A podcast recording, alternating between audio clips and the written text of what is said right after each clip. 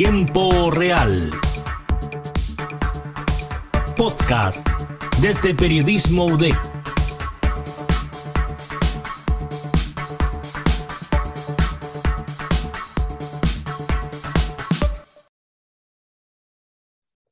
Sean todos bienvenidos a un nuevo capítulo del podcast de Tiempo Real UDEC. Esta oportunidad estaremos hablando con Tamar Sid, la periodista encargada de las eh, comunicaciones del fútbol femenino de Fernández Vial. Tamar, ¿cómo te encuentras? Eh, hola Tomás, bien, muchas gracias por la invitación a conversar sobre fútbol femenino. Muchas gracias a ti por aceptar la invitación y vamos desde lleno. Eh, primero que todo, desde tus inicios, eh, ¿cómo fue y en qué momento te planteaste estudiar periodismo? Eh, bueno, era una opción dentro de las que tenía dentro de la universidad. primeramente no quería entrar a la universidad, pero ya cuando me decidí a estudiar una carrera universitaria, la decisión se toma más que nada por un tema de deporte y de poder ayudar a la gente a través de la información. Y como estaba relacionada a ese gusto del deporte, poder informarle a la gente acerca de, este, de esta área, que de repente en temas de periodismo eh, es poco usual y más si es tratado como por una mujer. Así que al final... En ese aspecto, ¿de dónde nace ese amor hacia el, hacia el deporte? Desde el colegio eh, siempre fui parte de los talleres deportivos que habían en el colegio, eh, también eh, más que nada el fútbol, también fui seleccionada en el colegio de fútbol. el tema del periodismo, de poder informar el deporte, la verdad no tengo muy claro de dónde nació, solo sé que me gustaba el deporte. muchos periodistas que conozco han dicho que se han guiado también, por ejemplo, con 31 minutos, que uno de repente lo ve como un juego, pero es un programa que te, si te gusta, no sé, por ejemplo, el mismo deporte e informar, eh, te lo tomas en serio y terminas estudiando una carrera como el periodismo. Así que más que nada por eso siempre estuve ligada en el colegio fútbol, cheerleader, básquetbol, así que me gusta esa área una persona que estuvo ligada al deporte desde, desde chica y cuando entraste a estudiar periodismo, ¿siempre tu, tu, tu, norte, tu objetivo está en el periodismo deportivo o como te gustaba también eh, comunicar cosas, un periodo un poco más general o en alguna otra área que, que te haya llamado la atención? En cuanto a áreas del periodismo, eh, siempre fue el tema del deporte. Eh, nunca fue así como, no sé, judicial o económico. Siempre estuve como pensado en informar acerca de deporte. En cuanto, por ejemplo, a formatos, siempre me ha gustado lo que es radio. Igual he desarrollado poco, pero en eh, radio y televisión, pero tampoco se ha dado esa instancia todavía. Pero sí, siempre el deporte era como mi, mi principal blanco a donde llegar a poder informar y hacer periodismo desde ahí. Y, y estando en, en la U ya pensabas en algún momento convertirte en la primera mujer estando a cargo de las comunicaciones de, un equipo femenino, como el caso de ahora que eres la, periodista del, de Fernández Vial femenino? ¿Estaba en mente eso? Eh, la verdad no. Uno siempre eh, piensa el periodismo desde, desde informar, no desde dentro de algún tipo de organización. Entonces, eh, siempre fue mi blanco llegar a algún, no sé, programa deportivo, hablar de deporte así, pero estar dentro de una organización que se dedique al, a hacer eh, deporte, no. Eh, pero desde que entré me he sentido súper bien, súper cómoda con, con, el trabajo que se hace dentro de Fernández Vial Femenino tú llegaste a mediados del 2020 como, como locutora, eh, reemplazando también a la primera mujer que locutió en el estadio, que era Camila Muñoz. Llegaste tú como la segunda mujer, eh, haciendo historia también en la región. Y desde ahí comenzaste tu, tu, tu, camino, tu trayectoria en Fernández Vial, que ahora ya te, te convierte como periodista. ¿Cómo ha sido tu, tu experiencia eh, trabajando en el medio, también tratando con, con colegas que trabajan para prensa? ¿Hay alguna posición diferente desde el momento en, que empezamos con que eres una mujer que se está eh, eh, relacionando con, un medio que es principalmente de hombres y ha sido machista durante gran parte de, su, historia? La verdad, eh, bueno, yo llegué después de Camila. Camila igual es una gran profesional que igual, igual que yo se ha hecho camino dentro del deporte tanto nacional como de acá de la región. Eh, bueno, mi experiencia comenzó eh, locuteando sin público, así que igual fue distinto a una locución normal de estadio. Eh, pero en ese momento me sentí cómoda también. Alfonso Bastías, que es el periodista de Fernández Vial, me contactó porque conocía a Camila, de ahí de Camila ya me conoció a mí, ya que con Camila somos de la misma universidad. Eh, y sabía mi interés también por el deporte, porque también estuve relacionada a otro club deportivo que, sé que se puede llamar club deportivo, pero que era como un tipo de estafa, así que igual estuve relacionada un poco ahí con el tema del deporte, pero no pude hacer mucho. Eh, y después de eso nos conocimos con Alfonso y Alfonso me llevó al tema de la locución para Fernández Vial en segunda división. Eh, bueno, él ya se ha relacionado con varias mujeres dentro del deporte en cuanto eh, profesionalmente, así que mm, con él y con su círculo me he sentido súper cómoda, como que ya está instaurado, por ejemplo, en Fernández Vial, que las mujeres sí se pueden dedicar a esto del deporte, así que no hay como tanta discriminación.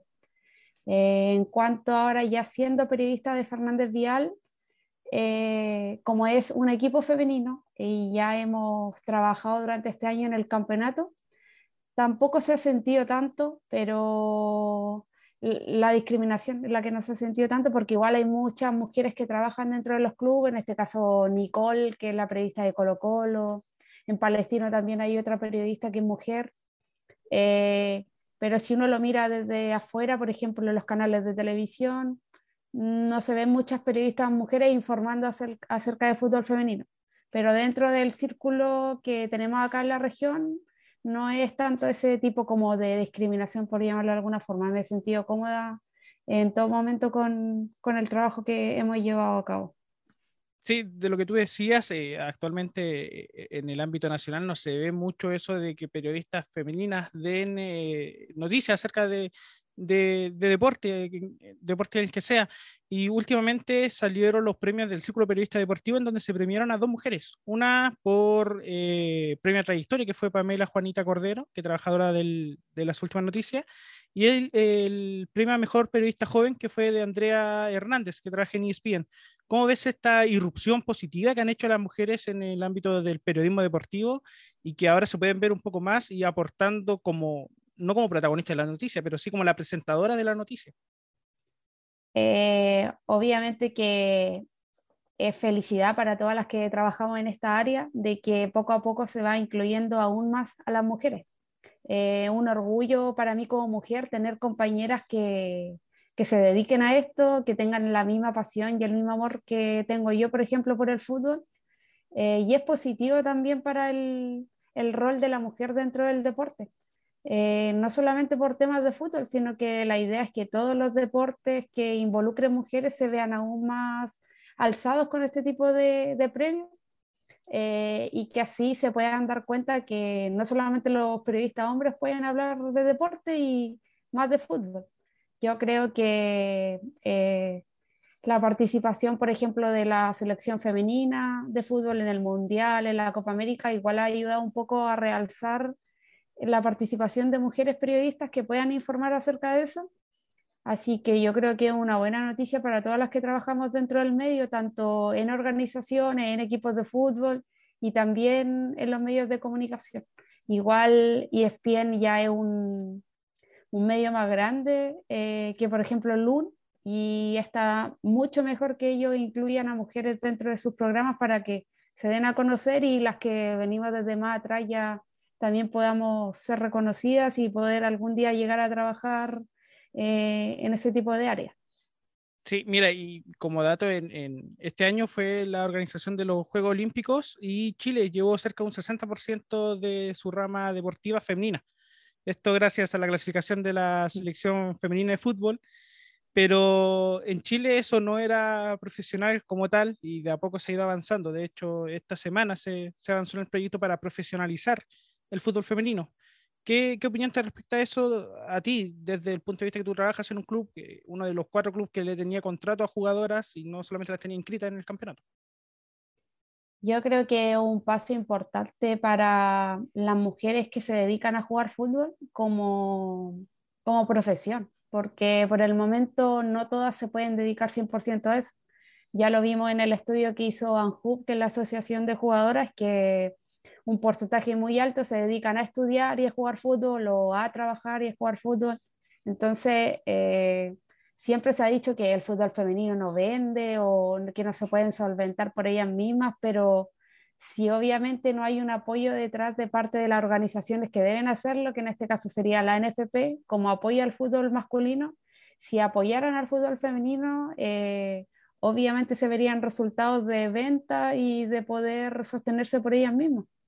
Pero si no lo hacen, eh, obviamente no se va a ver nada.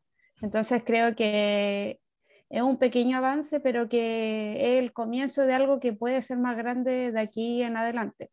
Creo que Fernández Vial por el momento ha hecho las cosas bien. Eh, yo desde que llegué ya sabía que habían algunas jugadoras contratadas, eh, y ahora este año se, empieza, se piensa aumentar al doble de jugadoras contratadas y ninguna está sin, sin recibir ayuda de parte del club.